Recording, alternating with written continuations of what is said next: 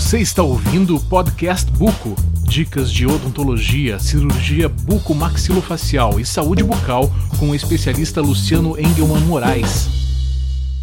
Olá, tudo bem? Aqui Luciano Buco Brasil com mais uma dica de cirurgia ortognática. Hoje dica número 11. Tema do dica: um dia depois do outro. Então, você foi para o seu cirurgião buco-maxilofacial, foi para o seu ortodontista, foi diagnosticado, diagnosticada, e agora começa o tratamento. Uma parte do tratamento vai ser com o ortodontista, uma parte bem longa, né? pode variar de uh, um ano, um ano e meio, dois, eventualmente dois anos e meio.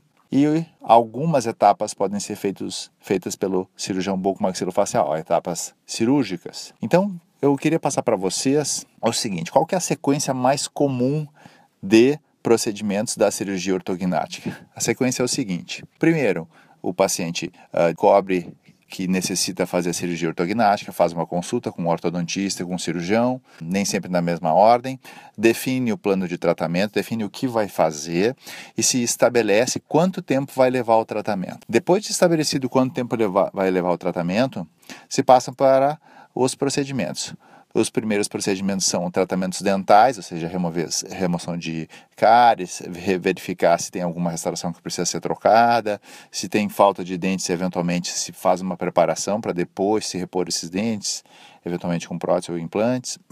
Então, se prepara todo o, o paciente para iniciar a movimentação com o aparelho. Instala-se os aparelhos, depois, quando for necessário, eh, se faz o procedimento de uh, cirurgia de expansão da maxila, quando o paciente precisar. Se não, se faz toda a ortodontia, se faz uma sequência de consultas a cada três meses ou a cada quatro meses com o cirurgião para se verificar uh, qual que vai ser o momento mais apropriado para se chegar na hora de fazer a cirurgia. E depois disso, se chega num dos períodos mais importantes que eu considero, que é na fase uh, de seis meses antes da cirurgia. E essa fase de seis meses, psicologicamente, também é muito importante, porque o paciente, a paciente, uh, já estão com muita vontade de fazer o procedimento. E é nesse período que não se deve apressar as coisas. Então, tem que se fazer as consultas com ortodontista, as consultas com cirurgião, e aí se definir exatamente qual o período em que seja melhor do ponto de vista de trabalho, de estudos, de compromissos do paciente e qual seja o melhor período do ponto de vista técnico, qual o melhor momento para se fazer a, o tratamento de cirurgia ortognática. Uma das coisas importantes também é que nessa fase, antes da cirurgia, então de 30 a 45 dias antes da cirurgia, os aparelhos que ficam instalados no paciente, na, na, no, nos dentes, são aparelhos mais firmes, mais rígidos, então eles não devem ser uh, substituídos. Essa é uma questão técnica que é importante para o paciente entender que depois da última movimentação antes da cirurgia, ele tem que esperar pelo menos de 4 a 4 semanas ou 30 dias, mais ou menos esse tempo, que é para que os dentes comecem a perder a memória e fiquem com mais estabilidade, que eles fiquem mais firmes na posição que se convencionou por ser adequada. E a partir desse período é que se vai realizar a cirurgia, vai se passar pelo período de recuperação. Depois do período de recuperação no hospital, se tem o período de, de pode variar de um, dois, três, quatro dias, correndo tudo bem, se volta para casa, tem outro período de recuperação, pode variar de uma, duas, três, quatro semanas.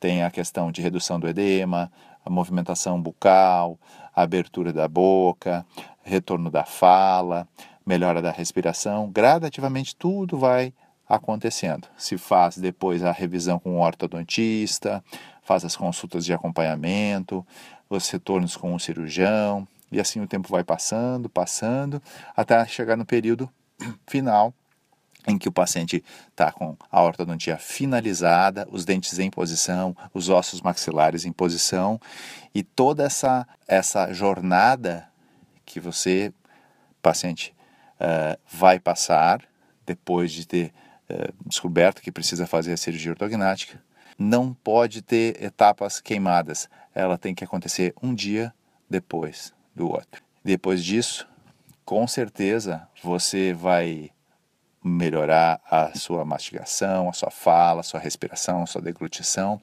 e o seu sono e vai ser uma pessoa uh, com certeza que vai ter atingido uma meta, um objetivo muito importante. Vai ter feito um upgrade, vai ter feito uma melhora, vai ter todas as condições do ponto de vista orgânico e funcional para que tenha uma, um, uma mastigação e todas as características da face e da boca melhores.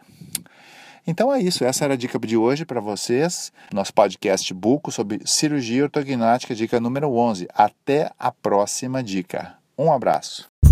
Você ouviu Podcast Buco. Para mais dicas de odontologia e cirurgia bucomaxilofacial, acesse www.lucianobuco.com.